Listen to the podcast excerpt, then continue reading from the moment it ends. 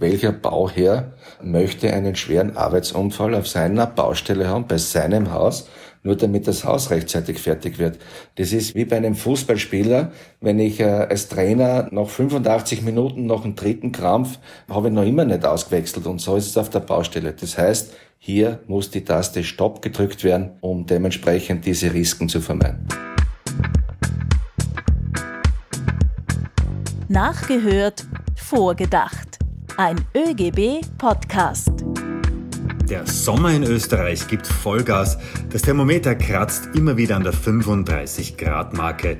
Hitzewellen, die übers Land hinwegrollen, machen viele Arbeitsplätze, vor allem jene im Freien, unerträglich. Bauarbeiter etwa, die braten regelrecht in der prallen Sonne. Da schlägt der Hitzehammer gnadenlos zu. Hallo und herzlich willkommen zu dieser Folge von Nachgehört Vorgedacht. Mein Name ist Peter Leinfellner aus der ÖGB Kommunikation. Baufirmen hätten zwar die Möglichkeit, ihre Leute bei 32,5 Grad heimzuschicken, aber der Ruf, Chef, wir brauchen hitzefrei, der verhallt auf vielen Baustellen leider oft ungehört. Hallo auch von mir, mein Name ist Barbara Kasper, ebenfalls aus der ÖGB Kommunikation. Wie gewohnt hören wir zu Beginn jeder Folge ein Statement eines Entscheidungsträgers oder einer Entscheidungsträgerin nach und denken dann vor, was das für die Beschäftigten in Österreich bedeutet. Jetzt hören wir ein nachgesprochenes Zitat von Peter Dertnig, dem Salzburger Bauinnungsmeister. Die Forderung, ab 32,5 Grad im Schatten auf Baustellen generell hitzefrei zu geben, schmettert er folgendermaßen ab. Das ist unüberlegt und praxisfern. Kein Unternehmen wird seine Mitarbeiter zwingen, bei belastenden äußeren Bedingungen weiterzuarbeiten. So eine Stimme aus der Bauwirtschaft. Warum wir aber eine gesetzliche Grundlage brauchen, um den Arbeitsplatz bei Affenhitze verlassen zu können, das klären wir jetzt mit Beppo Muchic. Er ist der Bundesvorsitzende der Gewerkschaft Bau Holz. Hallo Beppo. Hallo, grüß euch. Ja, und was die extreme Hitze mit unserem Körper anrichtet und warum sie so gefährlich ist, das erklären uns etwas später eine Arbeitsmedizinerin und ein Arbeitsmediziner der Med-Uni Wien aus dem AKH. Beppo, wir haben ja gehört, dass äh, kein Unternehmen wird seine Mitarbeiter zwingen, bei belastenden äußeren Bedingungen weiterzuarbeiten. Das hat der Bauinnungsmeister gesagt. Wie sind deine Erfahrungen? Was berichten dir die Kolleginnen auf der Baustelle? Es ist komplett unterschiedlich. Ähm, wir haben uns mit der Arbeitgeberseite darauf verständigt, dass ab 2019 ab 32,5 Grad im Schatten gemessen arbeitsfrei ist. Und äh, wenn dann nur jede zweite Firma das nutzt, und weiterhin die Gesundheit von Menschen, die Schwerweit verrichten unter der prallen Sonne, gefährdet ist, dann wird es wohl eine gesetzliche Regelung brauchen. Um es jetzt aber noch einmal klarzustellen, wer entscheidet dann im Endeffekt, ob es hitzefrei gibt oder nicht? Es entscheidet der Baustellenverantwortliche, in diesem Fall der Bauleiter, der Polier, äh, das heißt der verlängerte Arm des Arbeitgebers. Die letzte Entscheidung liegt beim Arbeitgeber. Das heißt, ich kann jetzt quasi nicht irgendwo mein Thermometer aufhängen, wenn ich an einer Baustelle arbeite und dann sehe ich, es hat 32,5 Grad und dann sage ich, ähm, bis morgen, ich gehe jetzt. Das geht nicht. Das ist das Problem. Es gibt keinen Rechtsanspruch darauf. Das heißt, ähm, es ist ähm, gelungen, mit den Arbeitgebern eine Regelung zu finden, die, die eh einzigartig ist in ganz Europa, weil kein anderes Land hat eine Hitzeregelung. Aber sie basiert eigentlich auf freiwilliger Vernunft mit einer Entgeltfortzahlung und die freiwillige Vernunft hat halt nur zu 50 Prozent Platz in den Köpfen der Bauunternehmer. Das heißt, da braucht für dich schon noch ein bisschen einen Schub. Wir haben das damals gesehen bei, bei, im Straßenverkehr. Es war freiwillig, haben wir drei Jahre herumtheatert mit der Gurtenanlegen, freiwillig Gurtenanlegen, eine Kampagne nach der anderen. Geholfen hat's nichts. Letztendlich hat der Gesetzgeber eine Gurtenpflicht gemacht und jetzt gibt's halt auch die Überlegungen, eine, eine, eine Verpflichtung bei hitzefrei arbeitsfrei zu geben. Das heißt, ähm, als Gewerkschaft fordert ihr ein Gesetz, das das regeln soll.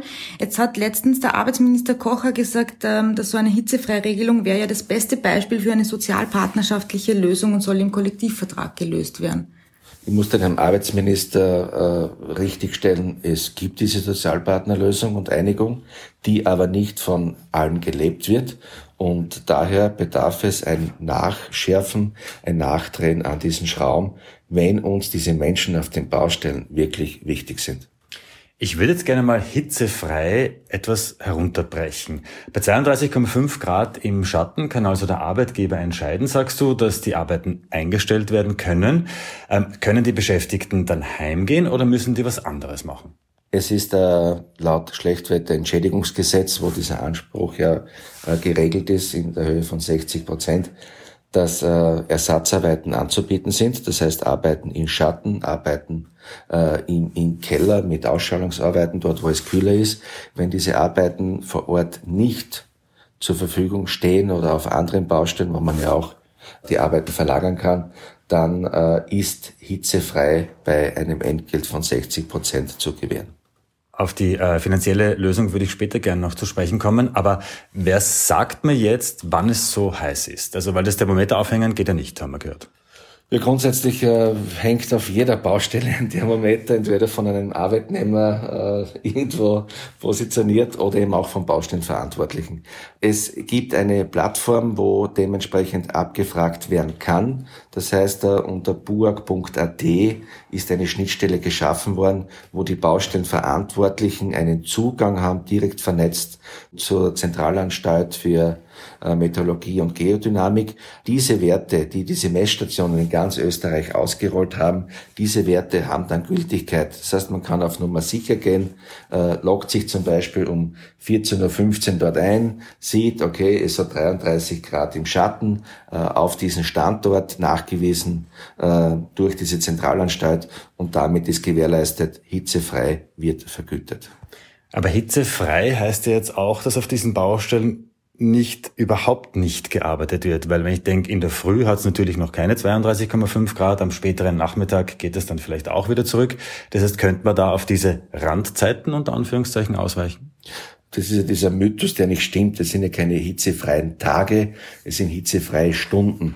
Man beginnt jetzt schon wo es möglich ist, äh, um sechs Uhr in der Früh mit der Arbeit. Dann ist man acht Stunden eh schon bei dieser ständig steigenden, brütenden Hitze. Und sobald diese 32,5 Grad im Schatten erreicht werden, meistens erst am frühen, mittleren Nachmittag, dort werden die Arbeiten dann erst eingestellt oder sollen eingestellt werden. Das heißt, wenn jemand eh schon acht, neun Stunden Schwerarbeit leistet, ja, dann soll man bitte einstellen, lasst die Leute nach Hause fahren, lasst sie regenerieren, damit sie am nächsten Tag in der Früh wieder fit sind. Du hast jetzt vorher schon angesprochen, ähm, wenn die Arbeit dann eingestellt wird, wenn es zu heiß ist, ähm, gibt es eine Art Entschädigung. Wie schaut das genau aus? Verlieren die Leute dann was von ihrem Lohn oder von wem wird dieses Nichtarbeiten entschädigt dann? Für diese wenigen Hitzetage im Sommer werden äh, pro Tag äh, ein, zwei bis drei Stunden Arbeitsausfall vergütet in der Höhe von 60 Prozent des Einkommens. Das heißt, äh, ich kenne keinen Bauarbeiter, ich kenne, ich kenne viel starke Bauarbeiter, aber wenn ich ihm die Frage stelle, noch neun Stunden, noch acht Stunden, wirst hitzefrei und verzichtest auf 40 Prozent von deinen Stundenlohn in dieser Stunde, oder willst weiterarbeiten, wird jeder sagen, bitte lass mal hitzefrei machen, ich möchte morgen wieder fit sein. Und die Vergütung schaut dann wie aus? Das wird von der Burg bezahlt oder vom Arbeitgeber? Die Vergütung wird äh, einbezahlt äh, in einen Schlechtwetterfonds mit Arbeitgeber- und Arbeitnehmerbeiträgen. Das heißt, 1,4 Prozent des gesamten Bruttolohnes werden von beiden Seiten fair aufgeteilt abgeliefert. Das ist, äh, damit man sich was vorstellen kann, ein Bauarbeiter mit Zulagen 3000 Euro brutto im Monat, heißt das 21 Euro pro Monat leistet er in diesen Schlechtwetterfonds. Und aus diesem Fonds bekommen dann die Arbeitgeber die 60 Prozent voll rückerstattet, die sie an die Arbeitnehmer für diese Stunden ausbezahlen. Äh, bei Schlechtwetter im klassischen Sinn von Regen, äh, Schnee, ist es schon ganz normal in der Bauwirtschaft. Da werden die Arbeiten eingestellt, weil was hilft äh, einem Baumeister am nächsten Tag ein erkrankter Bauarbeiter, weil er im Regen arbeiten lassen hat oder bei der Kälte. Das heißt, dort ist es schon Praxis. Und die Hitzestunden im, gemessen an den Regenstunden und, und, und Schlechtwetterstunden im Winter sind ja ganz marginal wenige. Das ist ein ganz kleiner Anteil. Das sind zwei Prozent von allen Schlechtwetterstunden sind Hitzestunden. Ja? Und äh, hier die Leute derartig einer Gefahr der Gesundheit auszusetzen, das ist grob fahrlässig eines Unternehmers, das ist grob fahrlässig eines, eines Baustellenverantwortlichen. Gerade beim Thema Arbeiten in der Hitze geht es natürlich nicht nur ums Geld, sondern vor allem auch um die Gesundheit. Warum Arbeiten in der Hitze so gefährlich ist und warum Arbeiten in der Hitze unseren Körper besonders belastet, das hat mein Kollege Peter Leinfeldner vorab mit zwei Ärzten, einem Arzt und einer Ärztin aus dem AKH Wien, besprochen. Hören wir mal rein. Ja, ich bin hier an der Universitätsklinik für Physikalische Medizin, Rehabilitation und Arbeitsmedizin im AKH Wien. Bei mir sind Frau Dr. Galitea Jodakieva und Dr. Richard Krevenner. Meine erste Frage geht an Sie, Herr Dr. Krevenner. Wie unnatürlich ist jetzt Arbeiten bei großer Hitze, also sprich auch bei diesen 32,5 Grad, von denen hier immer die Rede ist? Arbeiten bei Hitze ist, wenn man so will, unnatürlich. Dafür ist unser Körper nicht gemacht. Eine Überlastung kann dazu führen, dass ich einfach zusammenklappe, einen Hitzekollaps habe. Es kann aber auch zum Sonnenstich kommen und zum Hitzschlag und das sind schwerste Notfälle, wo auch ein entsprechend adäquates Vorgehen an der Arbeitsstätte umzusetzen ist. Ganz wichtig ist daher auch die Information der Arbeitnehmerinnen und Arbeitnehmer über etwaige Schädigungen durch den Arbeitsprozess bei Hitzearbeit, aber gleichzeitig auch über erste Hilfe, Maßnahmen und ähnliches und über die Gesetze, die sie schützen. Was macht jetzt Hitze mit meinem Körper? Hitze ist für den Körper Schwerstarbeit. Also vereinfacht gesagt versucht der Körper einfach nur seine Körperkerntemperatur zu regulieren und auf einer Ebene zu halten, die die Funktionen des Körpers optimal durchführbar gestaltet. Das heißt, er versucht durch Erweiterung der Blutgefäße Hitze abzugeben und er versucht auch durch Schwitzen, teilweise übermäßiges Schwitzen, das zu einem Salzverlust führt, auch eine Kühlung der Hautoberfläche zu erzielen.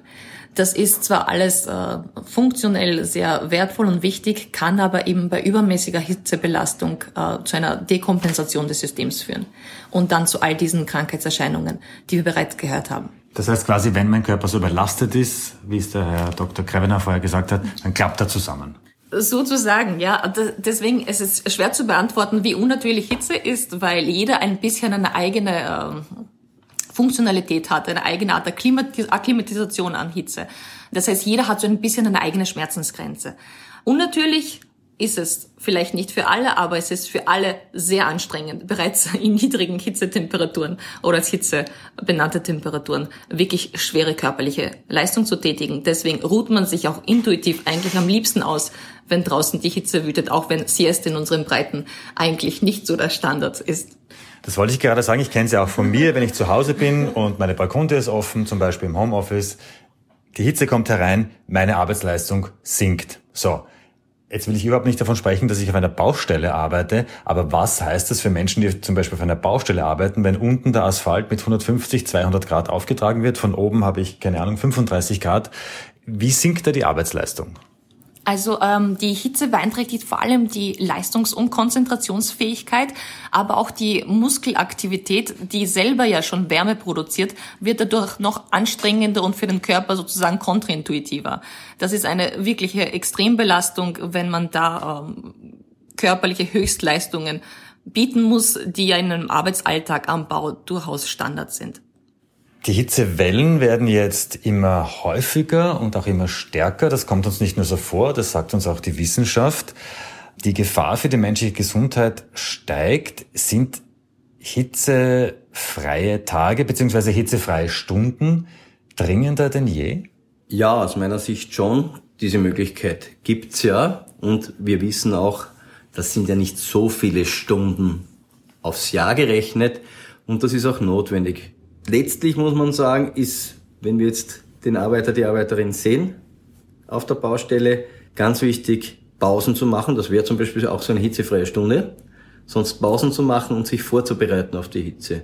Namentlich vielleicht gewisse Arbeiten nicht in der Mittagshitze, äh, wenn es möglich ist, äh, durchführen, sondern da in den Tiefbau, falls eine Garage zu machen ist, zu gehen oder überhaupt diese Zeit zu vermeiden. Sich selbst vorzubereiten durch angemessenes Trinken, von Wasser, ungesüßten Tees, ganz, ganz wichtige Themen, aber auch ein entsprechender Sonnenschutz, angemessene Kleidung mit UV-Schutz, die luftdurchlässig ist, keine enge Kleidung, aber auch äh, letzten Endes nicht zu viele freie Hautoberfläche der Sonne bieten, weil wir wissen, neben der Hitze ist auch die UV-Schädigung der Haut mit dem bösen weißen Hautkrebs und mit dem bösen schwarzen Hautkrebs, dem Melanom, eine ganz große Gefahr für Menschen, die generell im Freien arbeiten. Wie schaut es jetzt aus mit meiner, mit der Unfallgefahr? Ich kann mir vorstellen, die steigt. Ist das so? Wenn es wirklich sehr heiß ist? Wir haben bereits die, den Abfall der Leistungs- und Konzentrationsfähigkeit ähm, angesprochen. Das liegt eben einerseits ein bisschen an der Umverteilung des Bluts aufgrund der Gefäßerweiterung und des Verlusts von Flüssigkeit durch die Schweißabgabe. Und das macht jetzt im zentralen Nervensystem, also unserem Gehirn, besonders schwierig, mal konzentriert und wirklich effektiv zu arbeiten. Dazu kommt, was oft vernachlässigt wird, dass ja Hitzearbeit oft in Hitzetagen hineinfällt, wo auch Hitzenächte Schlafstörungen wirklich zum Thema machen. Und wo vielleicht die Leute seltener essen, weil einfach der Appetit nicht so hoch ist und dann aber dafür viel und schwer und dadurch die Unfallhäufigkeit äh, und die Konzentrationsproblematik zusätzlich verstärkt. Das heißt, ich bin auch quasi durch eine nicht gute Nachtruhe auch gar nicht gut ausgeruht und das ist schon einmal ein Problem. Ja, das macht allein schon unseren Kreislauf anfälliger für Überlastungen. Wenn dann auch noch Hitze dazu kommt, zu einer eh schon körperlich sehr fordernden Arbeit und auch psychisch sehr fordernden Tätigkeit, dann ist das natürlich schnell mal zu viel. Gibt es eine Stundenanzahl, die man sagen kann, so ab zwei Stunden in der Hitze wird es jetzt gefährlich oder ab drei Stunden oder ist es einfach generell in der Hitze? Da würde ich sagen, es ist auf jeden Fall die Tätigkeit in der Hitze, in der prallen Sonne, ohne entsprechende Schutzausrüstung so kurz wie möglich zu haben, da braucht man gar keine Stunden festzulegen, bis wohin es quasi weniger gefährlich ist. Man muss einfach alle Maßnahmen optimal treffen und viele wurden von Professor Krivena schon angesprochen. Auf jeden Fall organisatorische Maßnahmen, dass man die Tätigkeiten im Schattenbereich oder vielleicht auf der Schattenseite in der Früh oder zum Mittag, wann auch möglich, wirklich ähm, in der Planung des Baus mit einbezieht und auch, dass man seine Pausen im Schatten, im kühlstmöglichen Bereich tätig, damit der Körper die Möglichkeit hat, sich wirklich effektiv zu erholen. Meine abschließende Frage an die beiden Arbeitsmediziner. Eine gesetzliche Regelung, dass es verpflichtend ab 32,5 Grad im Schatten Hitze freigeben soll. Sind Sie da dafür?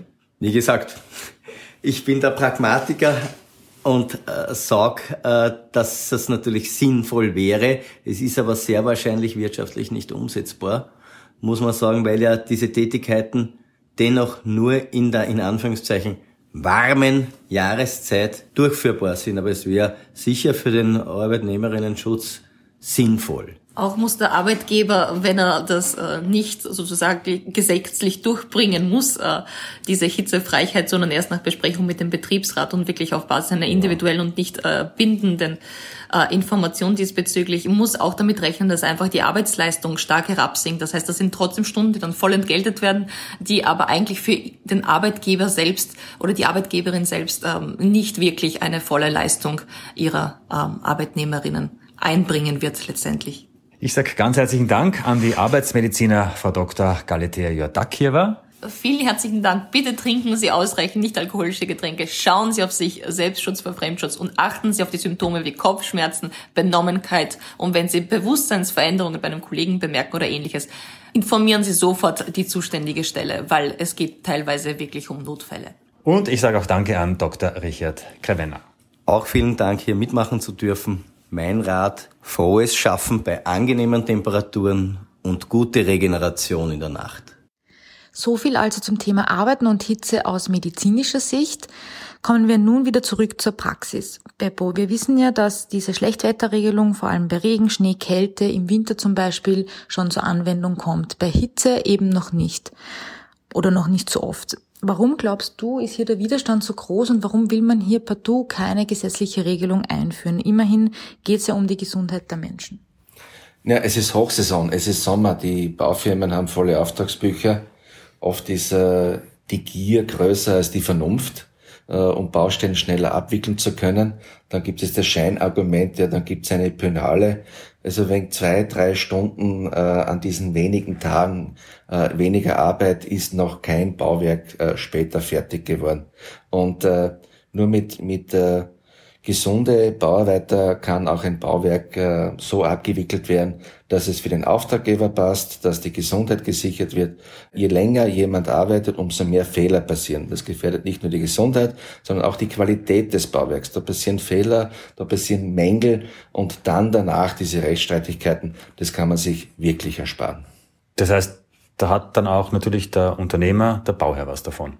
Da hat auch der Bauherr was davon. Und ich frage wirklich, welcher Bauherr möchte einen schweren Arbeitsunfall auf seiner Baustelle haben, bei seinem Haus, nur damit das Haus rechtzeitig fertig wird.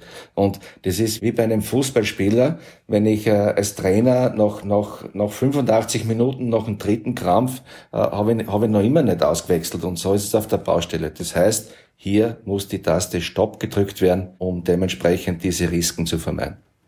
Weil du Strafzahlungen angesprochen hast, muss es auch einen gesetzlichen Anspruch darauf geben oder soll der regeln, dass es eben dann, wenn es zu äh, Bauzeitverlängerungen kommt aufgrund äh, großer Hitze, dass dann eben Strafzahlungen nicht geleistet werden müssen? Das wäre eine Variante, aber es ist ja interessant, die Regentage, ja, die werden in der Bauzeit mitkalkuliert im Bauzeitplan. Da, da haben wir keine Diskussion. Ja. Aber bei diesen wenigen Hitzestunden, da geht's auf einmal nicht. Und das versteht niemand. Das heißt, der, also in der Praxis wird man nicht einmal gesetzliche Regelung brauchen für eine für eine penale Bauzeitverlängerung durch Hitzestunden. Äh, allein wenn man es im Bauzeitplan berücksichtigt, wie beim Schlechtwetter, beim Regen, äh, ist für beide Seiten alles geregelt. Klingt ein bisschen nach Ausrede eigentlich, oder? Äh, klingt von den Arbeitgebern und von den Bauherren als, als Ausrede. Das ist insgesamt schlimm. Äh, um ein Bauprojekt vorzubereiten, bis der Bagger hinfährt, braucht man 80 Prozent der gesamten Zeit und die letzten 20 Prozent soll man dann auf der Baustelle Wunder wirken und all die Zeit aufholen, die vorher durch, durch Einsprüche und Verzögerungen und Umplanungen stattgefunden haben. Und das alles in klimatisierten Büros. Bei in einigen Städten in Österreich, da gilt die Regelung, dass Fiakerpferde bereits ab 30 Grad äh, Celsius hitzefrei bekommen. Warum geht das bei Tieren, aber nicht bei Menschen? Das müsste ein Arbeitsminister fragen, beziehungsweise auch die Arbeitgeber, wenn es bei Tieren möglich ist, äh, eine politische Lösung zu finden, weil äh, Pferde haben ja keine Sozialpartnerschaft, dann wird es vielleicht notwendig sein, dass man es auch für die Menschen schafft.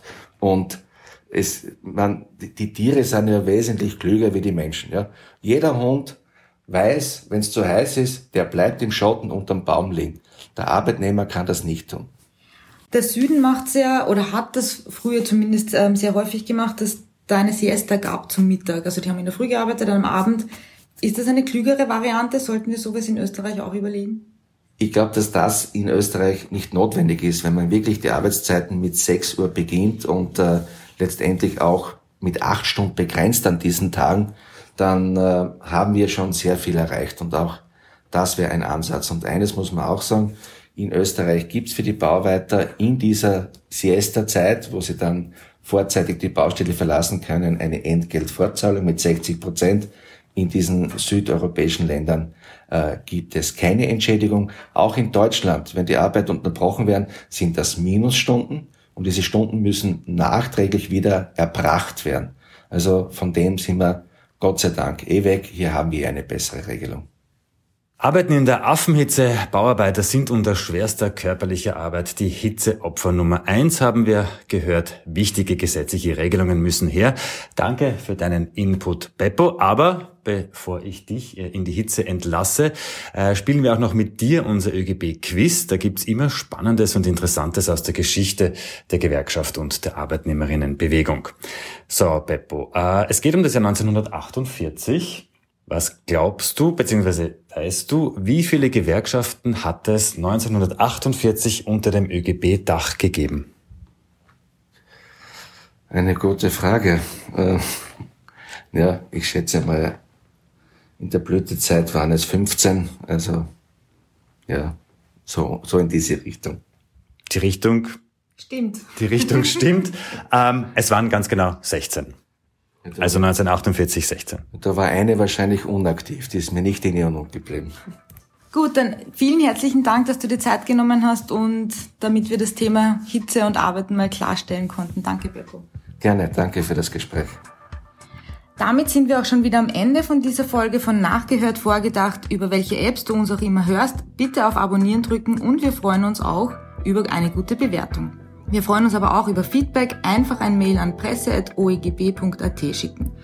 Wenn auch du Gewerkschaftsmitglied werden willst, gibt es alle Infos auf oegb.at und in den Shownotes. Bis zum nächsten Mal, wenn wieder nachgehört und mit einem Gast vorgedacht wird.